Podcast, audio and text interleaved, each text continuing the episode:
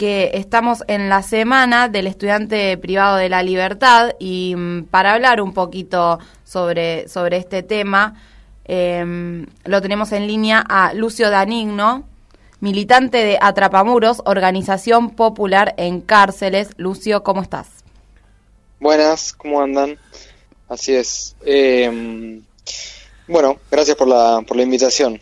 Ahí está. La semana eh, del estudiante privado de la libertad es entre el 20 y el 30 de septiembre.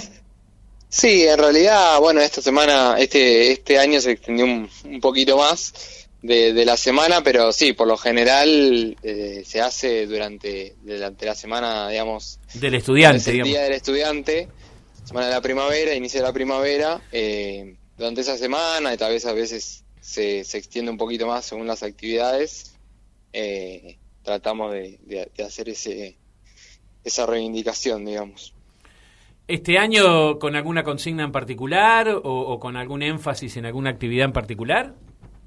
Sí, bueno, comento un poco más eh, general y en realidad la semana eh, del estudiante privado de libertad surgió hace, hace un par de años medio por iniciativa de manera conjunta de, de los programas eh, de, educación en contexto de encierro de la Universidad Nacional de La Plata y las distintas organizaciones, digamos, que intervenimos en el territorio, digamos, eh, un poco buscando visibilizar eh, hacia adentro de la facultad y, y, bueno, hacia la sociedad en general que, que existen también estudiantes que se encuentran, bueno, eh, privados de su libertad en contexto de encierro, en distintas unidades de, la región. Eh, así que bueno, la, idea un poco eh, que tenía antes de la pandemia era hacer actividades en, en las facultades, en bueno, el rectorado mismo y, y, en las unidades penitenciarias. Y, pero bueno, este año como las facultades están bueno, recién volviendo a la presencialidad, algunas todavía cerradas, se hizo solo, se hicieron solo actividades en, en, algunas unidades, digamos. Lucio, contanos un poco, porque capaz que la gente no está tan enterada, este, mm, un, un, estudiante privado de su libertad, ¿no? Eh, ¿Qué estudia básicamente? ¿Puede estudiar cualquier carrera que se ofrece en las universidades públicas? ¿O cómo es este, este tema de los estudiantes en las cárceles? Bien, Sí, mira, eh, en la, en, la de la Universidad Nacional de La Plata hay tres facultades que tienen eh, carreras, digamos, de, grado en, contexto de encierro, que son la Facultad de Humanidades y Ciencias de la Educación, la Facultad de Periodismo y Comunicación Social y la Facultad de Ciencias Jurídicas y Sociales. Eh, de esas tienen algunas carreras, nomás. Humanidades tiene Sociología y, eh, e historia. Bueno, después eh, está abogacía con las ciencias jurídicas y después el profesorado en comunicación social, periodismo. Eh, esas son las carreras que, hay. El resto de la, de la oferta, bueno, es para, para el resto de los, de, los estudiantes o, bueno, para quienes recuperen la, libertad y sí se pueden anotar. Pero esas son las tres facultades que tienen un programa, digamos, que, que labura, que acompaña a los estudiantes que están privadas de la libertad. Eh, ok. ¿Y mm, cuáles son las actividades que se van a realizar durante, durante esta semana específicamente, digamos? En, se realizan en, en, los penitenciarios, me imagino. Eh, ¿Que organizan quién, perdón? No te escuché. ¿Se organizan dentro de, los, de, las cárceles, de los penitenciarios? sí.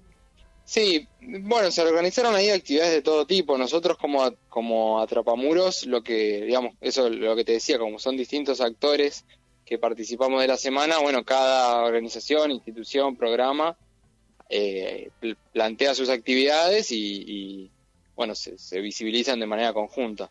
Nosotros como Atrapamuros lo que, lo que pensamos fue eh, armar una serie de, talleres que se hicieron, se hizo un un taller en la unidad 8, que es de que en los hornos, que es de mujeres, y en la unidad número 1 de Olmos, que es de, varones. Se hicieron, bueno, en uno un taller más de, cultura popular y, eh, con estudiantes de ahí de la unidad, y en el, en el de la 1 se hizo un taller de comunicación popular y, disputas de sentidos. Eh, para, para eso también, bueno, articulamos con, con centros de estudiantes o agrupaciones estudiantiles de, de, cada una de, de, las facultades, digamos, que, que, estaban en la temática. Para la del taller de cultura popular, lo estuvimos coordinando con una agrupación estudiantil llamada Cronopios, que es de la Facultad de Artes, y para el taller de comunicación popular lo coordinamos con Fandango, que es de la eh, una agrupación estudiantil de la, de la Facultad de Periodismo. Eh, después hubo otras actividades, hubo eventos, hubo un, un evento en la Unidad 9, que es de, La Plata, y, bueno, y participamos de esas actividades. Eh, eso es un poco lo más, la cuestión de actividad, y después más la parte de, de, comunicación, de disputa de sentido, digamos, que, también eso es más, más por redes, digamos. Claro. ¿Y cómo hace la organización para, cómo fue este recorrido para llegar ¿no? y entrar a trabajar directamente en, en los penales, digamos? ¿Pusieron cierta resistencia al principio, eh, más que nada el, servicio penitenciario, digamos, los policías, o, o sea, tipo, van y los reciben bien? Bueno, eh, Atrapamuros es, es, en realidad surge como un proyecto de extensión de la Facultad de Humanidades en el 2009. O sea, ya, ya es una organización que, que, tiene varios años y, y, bueno, ese tiempo nos, nos ha dado, digamos, eh, cierta espalda para, para tratar de tener los menores problemas posibles de ingreso. De todas maneras, siempre que que una persona civil, digamos, quiere ingresar a una unidad penitenciaria, suele eh, generar, hacer ruido ahí adentro, el servicio penitenciario, entonces lógicamente se presentan algunas trabas eh, en eso porque, porque bueno, tal vez no es, no es, no se comparte en algunos sectores del servicio penitenciario este tipo de cuestiones. Pero mm, pero no, no, más, más que, digamos, que las trabas que tiene eso, cualquier persona que, que quiera ingresar y hacer algún taller o algo así, eh, no más que eso, digamos. Pasando a, otro tema, digamos, eh, el domingo 12 de septiembre se realizaron las elecciones eh, nacionales, ¿no? las PASO. Este, ¿Cómo es para, para para el que está eh, eh, detenido, ¿no? Este, ¿Cómo se vota en las unidades este, eh, penales, digamos? ¿Cómo es la, actividad política, digamos? Me da como curiosidad ese tema, digamos, ¿no? Porque hace a un, derecho cívico, ¿no? Bien, sí, sí, claro, bueno, como vos decís, en realidad, el, bueno, cuando uno, nosotros lo que siempre decimos un poco en general para con el resto de los derechos es que cuando una persona cae detenida, el único derecho que pierde es el de la libertad ambulatoria, digamos. El resto de los derechos, derecho a la salud, educación, eh, bueno, derecho de ir a votar, eh, no, no deberían perderse. Eh, y bueno, en las elecciones, en, en las cárceles, digamos, suceden también en base a al padrón que se arme, están quienes, quienes puedan votar y y ese padrón, bueno, el, único, los, los, únicos que tienen impedimentos para votar son eh, quienes están condenados, eh, quienes están procesados, digamos, que son la gran mayoría. Exacto. Eh, son, son los únicos que están habilitados para votar, bueno, siempre y cuando figuren en el, en el padrón y tengan el, el DNI ahí en, en la unidad. Y lo que votan son, no votan cargos digamos, eh, municipales, votan... Federales, digamos, cargos eh, nacionales. claro, cargos eh, nacionales, exactamente. en estas elecciones, bueno, lo que fue para diputado nacional y, y eso. Y senadores nacionales. Sí, este, este... estas elecciones en realidad no son, no, otros años hemos participado de la fiscalización, pero bueno, este año no, no, no lo hicimos por lo menos para las pasos. Bien, entonces, y, y, con el tema de la salud, con el tema de, eh, por ejemplo, con, eh, con la educación sexual integral, eh, bueno, y con toda esta coyuntura de, del COVID, ¿no? ¿Cómo, cómo, es la situación de, de, aquellos que están este, privados de la libertad? ¿Cómo ha sido? ¿Qué reflexión puedes hacer desde tu organización? Bueno, con lo voy, voy por, por, por partes. Por partes.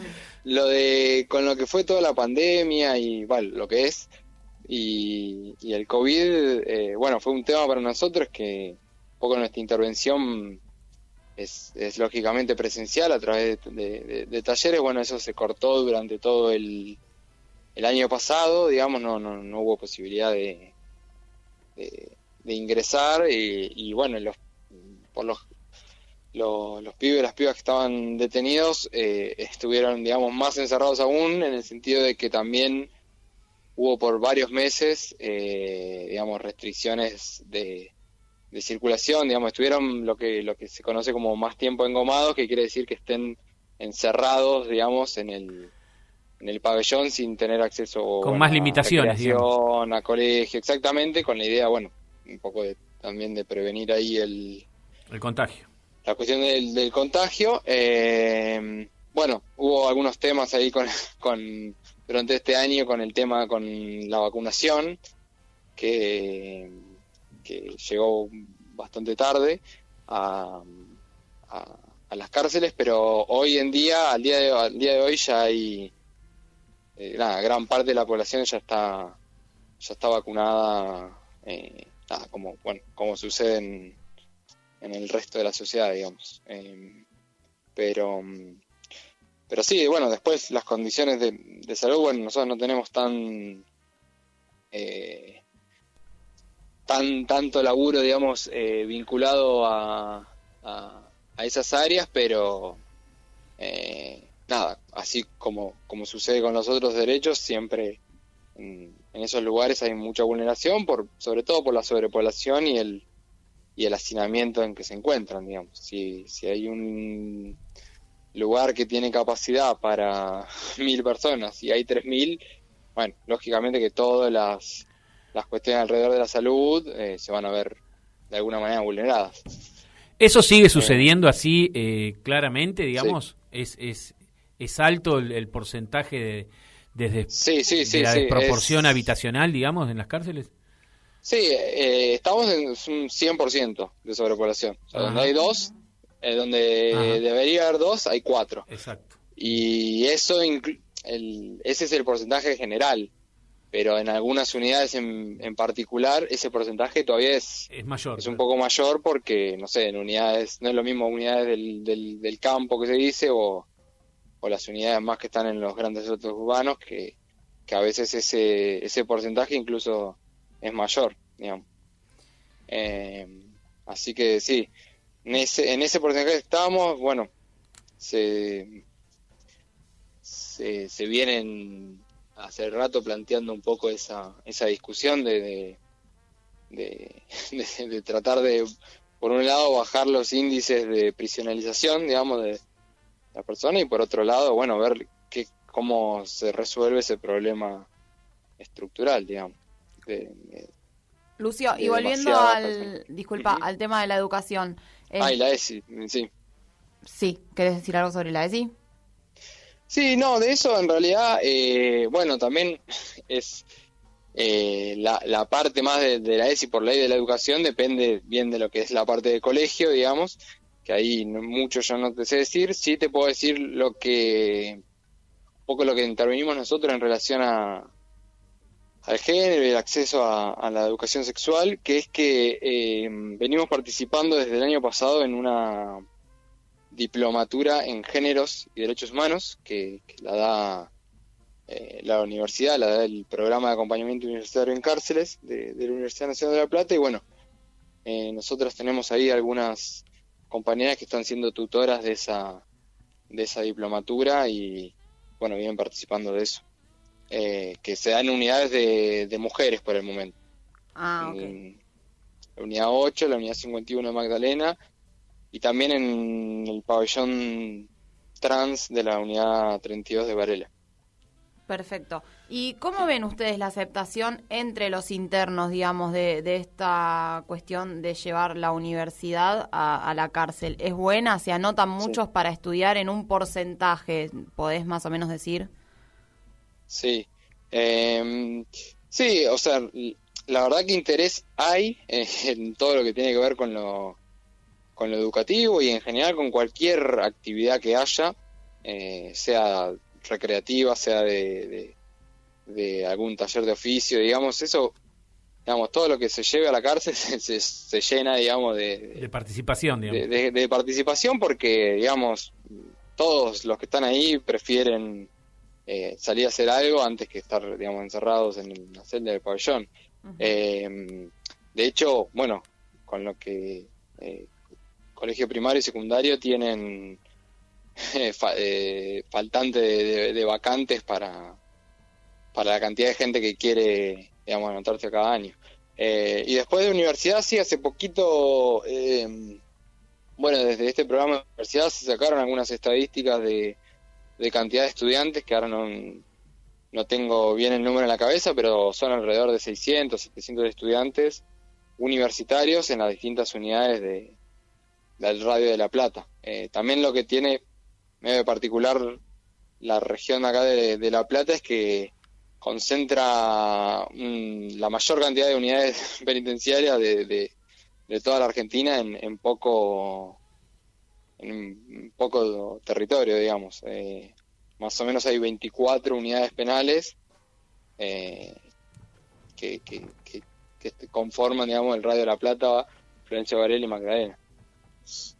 Entonces, son muchos los estudiantes, digamos, de, de, de, algunas de esas unidades, no están en todas. Buenísimo, Lucio. Bueno, muchísimas gracias por esta comunicación con, con, nuestro programa, con Serendipia. Sos bienvenido, eh, vos y tu organización, para cuando quieran difundir alguna otra actividad. Y bueno, estamos en contacto. Bueno, muchas gracias por la invitación. Buenísimo. Gracias. Gracias, un gran abrazo. Dale.